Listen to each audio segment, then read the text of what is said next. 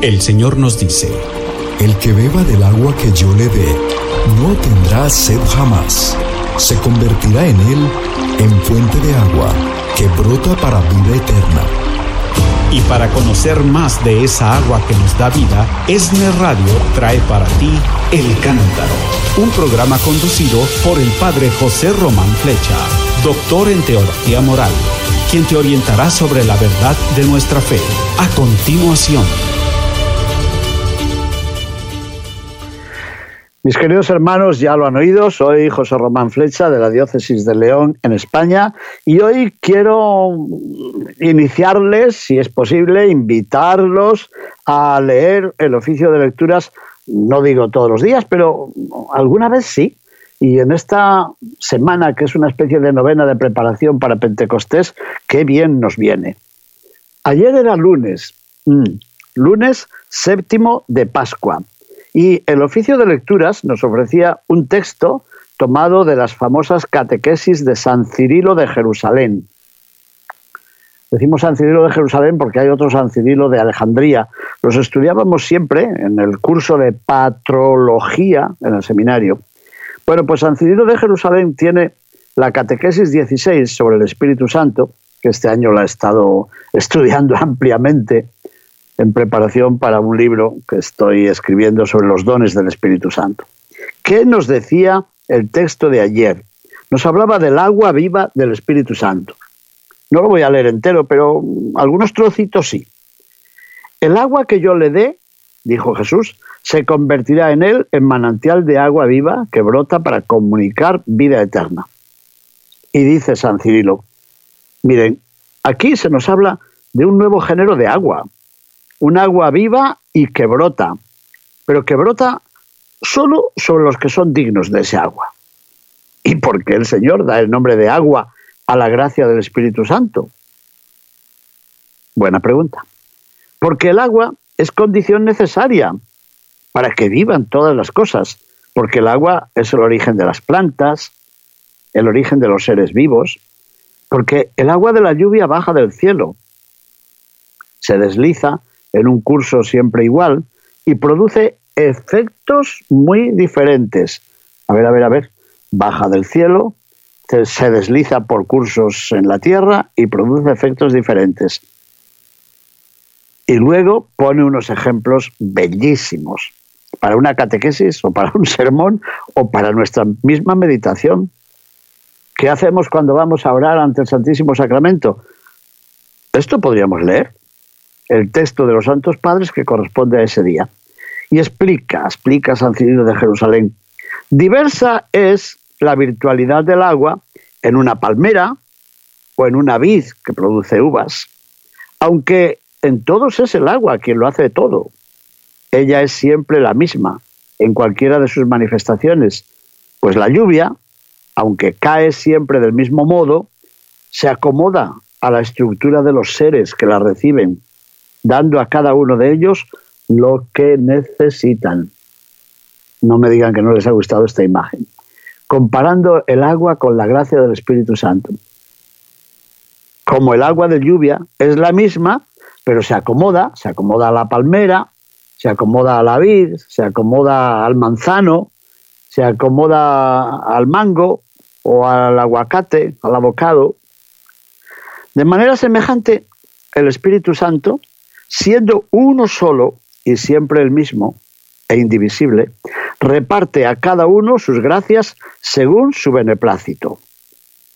Así que va dando gracias a Felipe, a Andrés, a Sergio, a Pablo, a Margarita, a Lupita.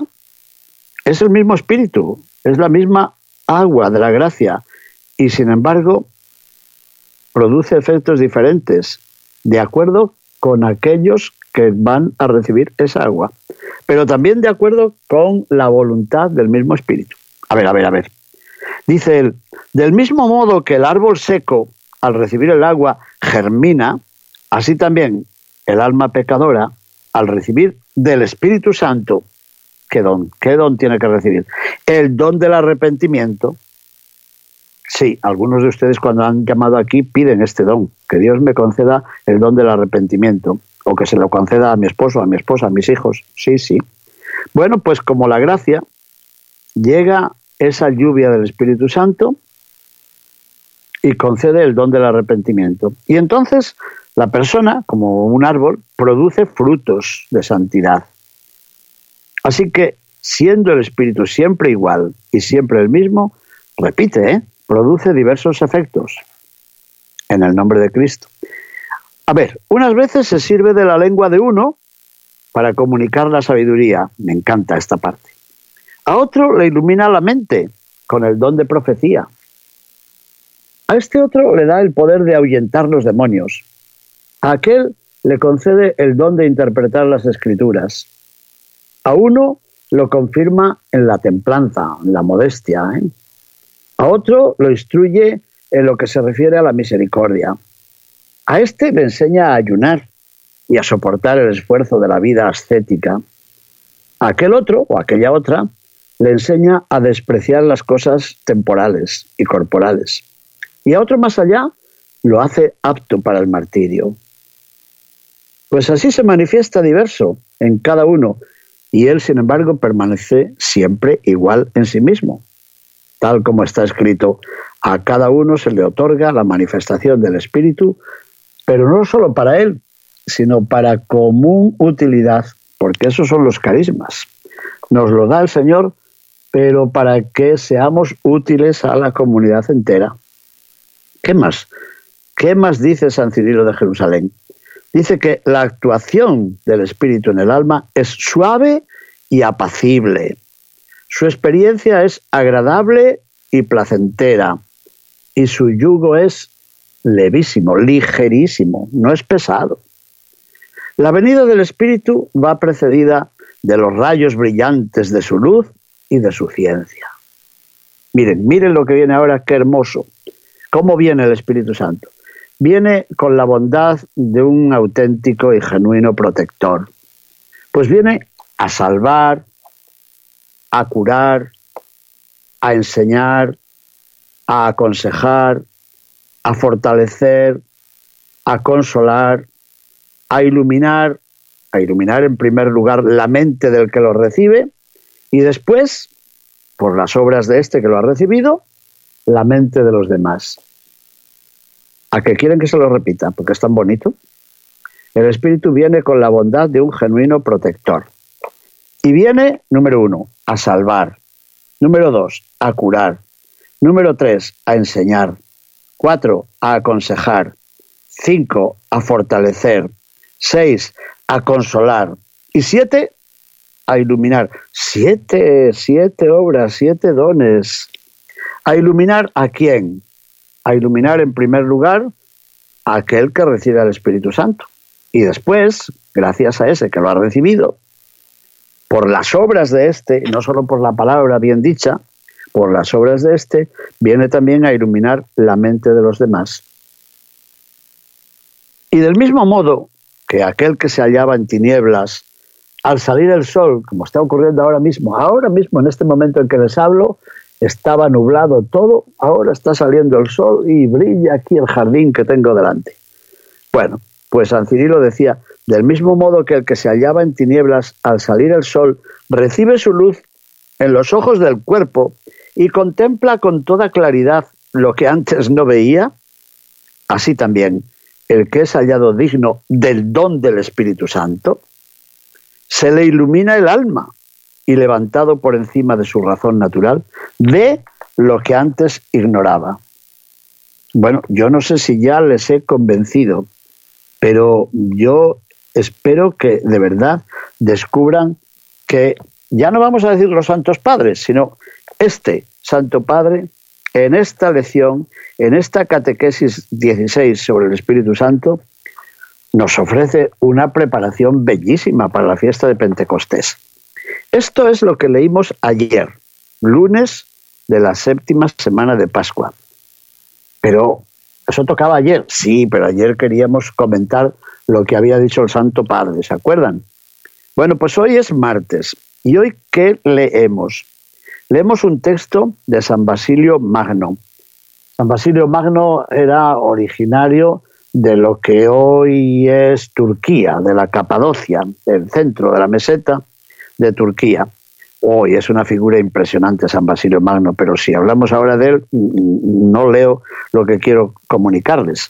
Bueno, pues tiene un libro precisamente todo él dedicado al Espíritu Santo. ¿Qué les parece?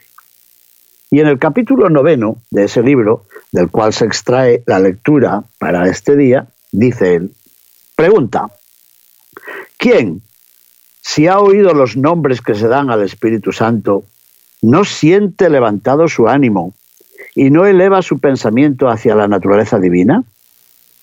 Como que nombres, pues el Espíritu Santo, ¿qué nombre tiene? Espíritu Santo, y punto, y basta. No, no, no. El catecismo de la Iglesia Católica recuerda nueve nombres, nueve imágenes con las que la Sagrada Escritura habla del Espíritu Santo. Bueno, pues San Basilio también dice, es llamado Espíritu de Dios, también es llamado Espíritu de verdad, que procede del Padre, Espíritu firme, Espíritu generoso y Espíritu Santo. Estos son sus nombres propios y peculiares pues cada nombre de estos es para, para una plática, para una meditación, para un retiro. Y dice, hacia él, hacia este espíritu, espíritu de Dios, espíritu de la verdad, espíritu firme, espíritu generoso, espíritu de la santidad, hacia él dirigen su mirada todos los que sienten necesidad de santificación. Claro, si uno no siente necesidad de santificación, pues nada, si uno cuando cae la lluvia se pone un paraguas grande, grande, grande, grande, pues no se empapa. si le ponemos un gran paraguas a la palmera o a la parra o al manzano, pues no reciben el agua de la lluvia. Así que dirigen su mirada al Espíritu los que sienten necesidad de santificación. Y hacia el Espíritu Santo tiende el deseo de todos los que llevan una vida virtuosa, pues volvemos a lo mismo. Si no llevas una vida virtuosa, si no anhelas al espíritu y lo que estás buscando es el dinero, el tener, el poder o el placer, pues eh, estás fuera de juego. Hacia él tiende el deseo de todos los que llevan una vida virtuosa. Y su soplo, soplo, soplo, soplo, soplo, en latín se dice spiritus, en griego se dice pneuma y en hebreo se dice ruach, ¿verdad? Ah, por eso ha dicho lo del soplo, el soplo del Espíritu. Pero eso es lo mismo. Su soplo, el soplo del Espíritu, es para los que tienen una vida virtuosa, a manera del riego, pues dice lo mismo que San Cirilo de Jerusalén, que el riego que los ayuda para conseguir su fin propio y su fin natural. A ver, Él es fuente de santificación, él es luz de nuestra inteligencia. Él es el que da y se da.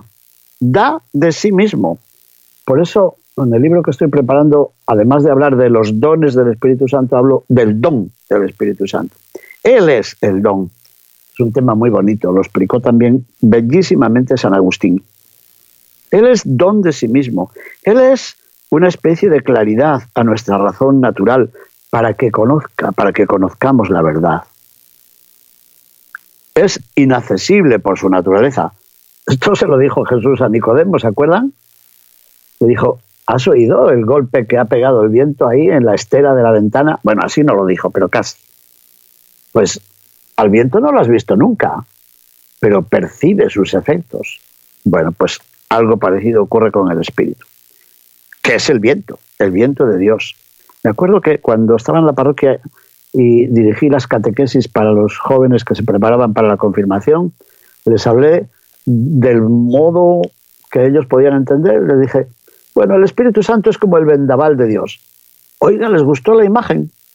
Escribieron una especie de diario y de oraciones al vendaval de Dios, el huracán de Dios. Él es inaccesible por su naturaleza, pero se hace accesible por su bondad por los frutos que produce. Todo lo llena con su poder, pero se comunica solamente a los que son dignos de ello. Y además, y no a todos en la misma medida, sino que distribuye sus dones a proporción de la fe de cada uno. El Espíritu Santo es inaccesible, pero es también simple en su naturaleza, pero es diverso en las capacidades que concede. Está presente todo Él en cada uno de nosotros, pero sin dejar de estar todo Él en todas partes. Está todo en ti, pero está también todo en tu vecino, todo en tu esposo, todo en tu esposa. De tal manera se divide que nada queda disminuido. Todos participan de Él, aunque Él permanece intacto, a la manera del rayo del sol. Mm, a ver, a ver, a ver, esta imagen me parece que es muy importante. El Espíritu Santo se entrega a todos, pero nadie se lo puede apropiar del todo, nadie puede decir me tocó a mí, no le toca a mi vecino. Explícanos eso, a ver, San Basilio. Pues como el rayo del sol. Del rayo del sol cada uno de nosotros se beneficia, como si fuera para él solo. Para mí, el rayo del sol. Pero el rayo del sol ilumina la tierra entera, ilumina el mar y se mezcla con el aire. Te ilumina a ti e ilumina a los demás. Es un único sol y sin embargo llega a todos. Y llega a todos de forma distinta, según donde se coloquen, ¿verdad? Imágenes tan bellas. Realmente eran buenos catequistas, ¿eh? Estos padres de la iglesia. Dice, bueno, pues como el rayo del sol, así también el Espíritu Santo está presente en cada uno de los que son capaces de recibirlo, de los que están dispuestos a recibirlo, de los que no se ponen a la sombra, como si estuviera en ti solo, infundiendo, sin embargo, a todos la totalidad de la gracia que necesitan. Ajá. Si el sol te ilumina, dices, me ilumina a mí, pero a ti no te ilumina, porque el sol no te quiere. Pues sí, sí quiere también a tu vecino. Y el Espíritu Santo se te concede a ti, pero no puedes despreciar al otro porque no tiene los mismos dones que tú. Porque es como el sol. Qué hermoso. Gozan de su posesión todos los que participan de él, en la medida en que lo permite la preparación, la disposición, la entrega de cada uno de nosotros, pero no en la medida del poder del mismo Espíritu. Es decir, si recibimos el Espíritu de formas diferentes, tal vez depende de nuestra propia preparación, de nuestra propia entrega, de nuestra propia disponibilidad. ¿Qué más nos dice San Basilio? Nos dice que por el Espíritu los corazones son elevados hacia lo alto. ¿Qué más? Los débiles son llevados de la mano. ¿Qué más? Los que ya van progresando un poco gracias al Espíritu Santo, llegan a la perfección. ¿Qué más? Iluminando a los que están limpios de toda mancha, que no están en pecado, los hace espirituales. ¿Y por qué? ¿Y cómo? Por la comunión con Él. ¿No es Él el Espíritu Santo? Pues el que se acerca a lo santo se santifica.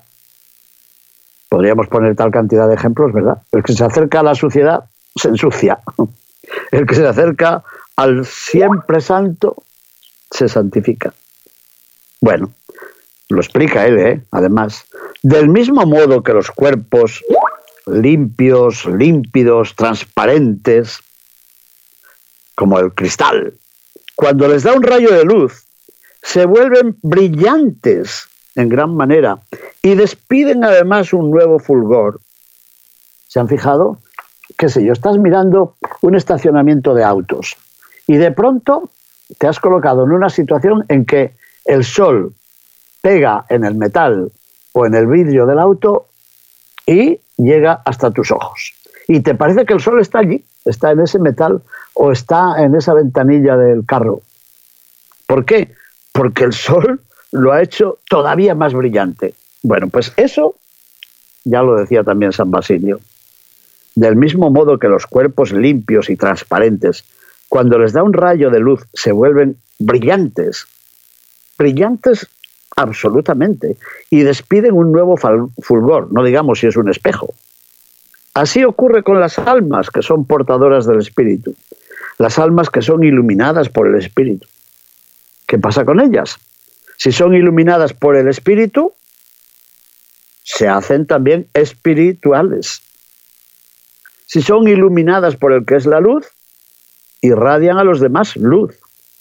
si reciben el rayito de la gracia, despiden gracia, irradian gracia a los demás. No que sean graciositos, no, sino que habiendo recibido la gracia, realmente son gratificantes y nos llenan, colaboran a llenarnos de la gracia de Dios. Bueno, pues de ahí, dice él, de ahí procede el conocimiento de las cosas futuras. Así que el Espíritu alienta nuestra esperanza respecto al futuro. ¿Qué más? De él procede la inteligencia de los misterios. ¿No se lo dijo Jesús a los discípulos? Esto ustedes ahora no lo comprenden, pero lo comprenderán más tarde. Cuando venga Él, el Espíritu de la verdad, ah, el Espíritu de verdad les irá desvelando, irá cubriendo la cortinilla, el velo, para que lleguen a intuir al menos el significado de los grandes misterios de la salvación. A ver, a ver. Del Espíritu procede el conocimiento de las cosas futuras. Del Espíritu procede la inteligencia de los misterios. Del Espíritu procede la comprensión de las cosas ocultas. Del Espíritu viene la distribución de los dones. Del Espíritu viene el trato celestial entre las personas y con Dios nuestro Señor. Del Espíritu viene la unión con los coros de los ángeles. Qué bonito es esto. Y del Espíritu deriva el gozo, ese gozo que no termina, no las satisfacciones que son efímeras y duran un día. Del gozo viene la perseverancia en Dios, el mantenerse firme, el no decaer, el no apostatar, el no irse de la iglesia dando un portazo. De él viene la perseverancia en Dios. De él viene la semejanza con Dios. Bueno, ¿qué es lo que se pone encima del pastel, encima de la tarta, encima de la torta? Una cerecita, una guinda. Pues la guinda de San Basilio es esta. Lo que viene del Espíritu, lo más sublime que imaginarse pueda, es, a ver, adivinen, es, es, no sé si decírselo, me dan ganas de quedarme aquí para que lo piensen o lo busquen a ver en internet. El último de los dones, nuestra propia deificación. Oiga, explique eso. ¿Qué es eso de deificación? Que nos hace Dios eso, oiga. Es que el Espíritu Santo viene a corregir la mentira del demonio. Porque el demonio decía, si comen de este árbol, serán como dioses. Viene el Espíritu de Dios y dice, si escuchan la palabra de Dios, si aceptan al que murió en un árbol, entonces sí, entonces llegarán a ser partícipes de la naturaleza divina. Lo ha dicho él, esta es la guinda del pastel, lo más sublime que puedan imaginar que es nuestra propia deificación. Ay, Espíritu Santo, si yo no he logrado convencer a nuestros oyentes, hazlo tú, por favor, ayúdales a comprender cómo en la iglesia no hemos nacido ni hoy, ni ayer, ni anteayer que tenemos muchos siglos y muchos maestros que han sabido entrar en este misterio, este misterio de Dios que el Espíritu Santo nos va revelando poco a poco, día a día. Preparémonos para la fiesta de Pentecostés, mis hermanos. Muchas gracias. Te invitamos a que nos acompañes en el próximo programa El Cántaro con el Padre José Román Flecha. Sintonízalo de lunes a viernes a partir de las 7 de la mañana.